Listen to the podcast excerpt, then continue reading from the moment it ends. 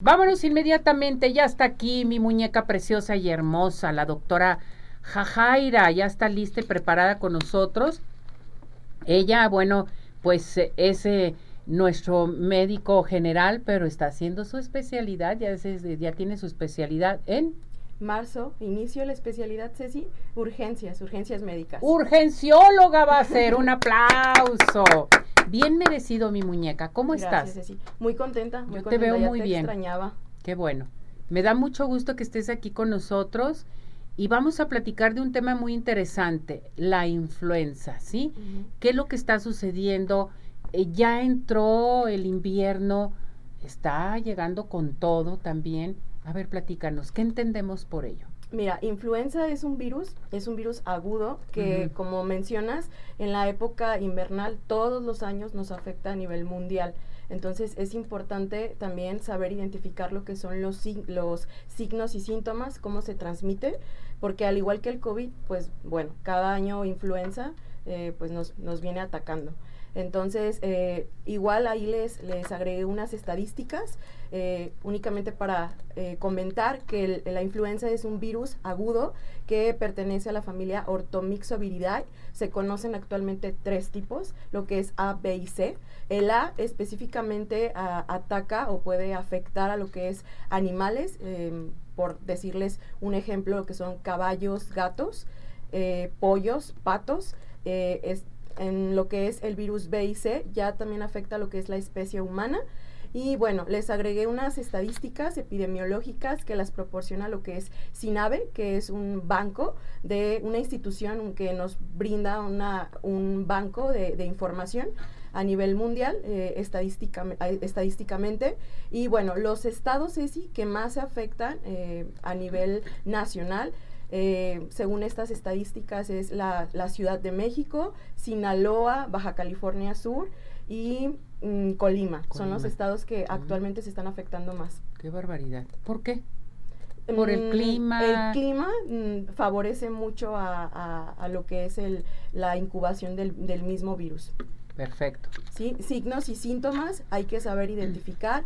Eh, empieza el paciente con fiebre arriba de 38 grados centígrados, también lo que es tos, dolor de cabeza, cefalea, eh, se, conoce como artralgias, lo que es dolor de articulaciones o mialgias, dolor muscular, escurrimiento nasal y bueno, estos son los síntomas principales. ¿Hay otros síntomas más? En general es esto, ya en casos extremos ya empiezan a desaturar.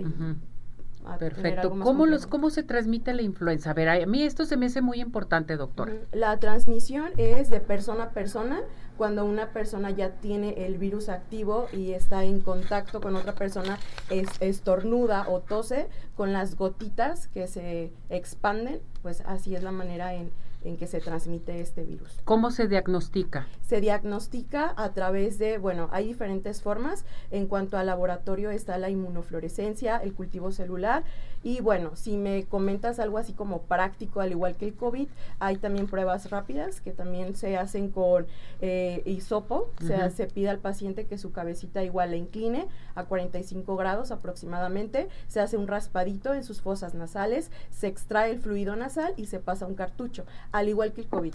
Perfecto. ¿Qué recomendaciones generales eh, da para nuestro público? Mira, igual pues tratar ahorita de, debido a, esta situación que ya pasamos, estar evitando acudir a sitios muy conglomerados.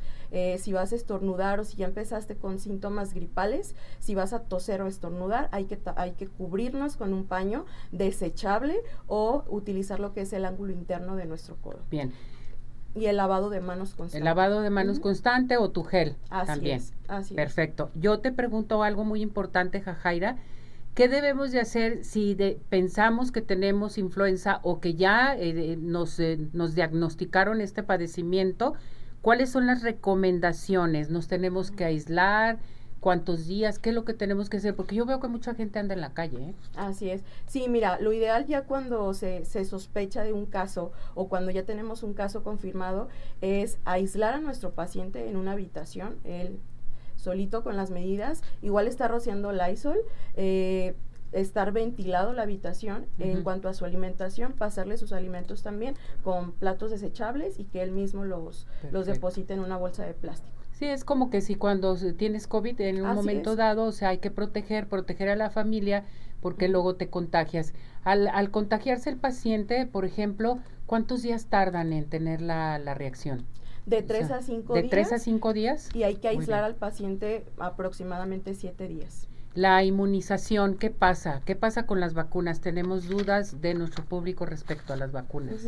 Las vacunas están, las campañas todos los años, aproximadamente el 13 de noviembre empiezan las campañas de vacunación. Es importante estar generando anticuerpos, es importante que acudan a su centro de salud o a su hospital de confianza a, a vacunarse y cualquier reacción inusual, situación como reacción alérgica grave o debilidad eh, progresiva, de cualquier extremidad, pues acudir de, de inmediato también a, a, checarse. Tomar líquidos, comer bien, asolearse. También. Tomar el sol.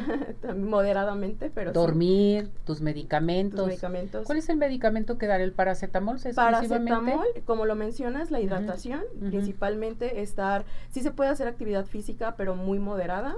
Eh, tú misma lo dijiste, la alimentación alta en frutas y verduras, se da paracetamol en caso de que presente eh, fiebre, arriba de 38 como lo mencioné, y en general es eso. Perfecto. Eh, aquí dice Diana Díaz, ¿cómo me puedo proteger en esta temporada? en esta, en esta temporada, sí, eh, pues tratar de no salir, estar abrigados y pues estarnos alimentando adecuadamente. ¿Qué opinas del cubrebocas? ¿Lo podemos seguir utilizando? Hay, que, seguir utilizar utilizándolo, sobre todo cuando sabemos que vamos a salir a algún hospital, algún, algún, algún lugar público, eventos. Conglomerados. Sí. Es el uso de cubrebocas, con esto nos podemos proteger más, ¿verdad? Así es. Perfecto. Blanca Durán dice, ¿es malo vacunarse, doctora? No, no es, no es malo vacunarse, de lo contrario, lo ideal es de que se vacunen cada año, están, está están las campañas de vacunación, inclusive hay refuerzos y pues las vacunas en sí pues generamos anticuerpos por si el virus nos llega a atacar, pues ya no nos afecte tanto o tan severamente. Jaira, ¿dónde te encontramos? ¿A dónde nos podemos dirigir con usted? es con usted, contigo. Quiero decirles algo muy importante. Mis respetos con Jajaira desde, desde que comenzó esta pandemia siempre nos han apoyado Jajaira y el doctor pediatra Carlos Arceruelas. Ahí mismo donde ella está en el hospital hacen las pruebas con un precio módico también. Te pueden atender. De veras, mis respetos. Gracias por todo tu apoyo, mi muñeca. Sé que siempre te mando mensaje o te marco, me atiendes a toda mi gente. Sí, no, no, no, de lo contrario, Ceci, sabes que cualquier cosa aquí estoy y nos encontramos en Hospital Arista soy la coordinadora médica de ahí. En marzo ya inicio mi especialidad, eh, ya te estaré avisando en qué hospital estaré para cualquier cosa. Sabes que sigo a la orden. Bravo, muy bien. Muchas gracias, mi muñeca. Feliz año. Igualmente, Cuídate mucho, te queremos mucho. Nos vemos para el próximo año. Claro que ¿Sale? sí. Un abrazo a todos. Gracias, que estés muy bien. Igual.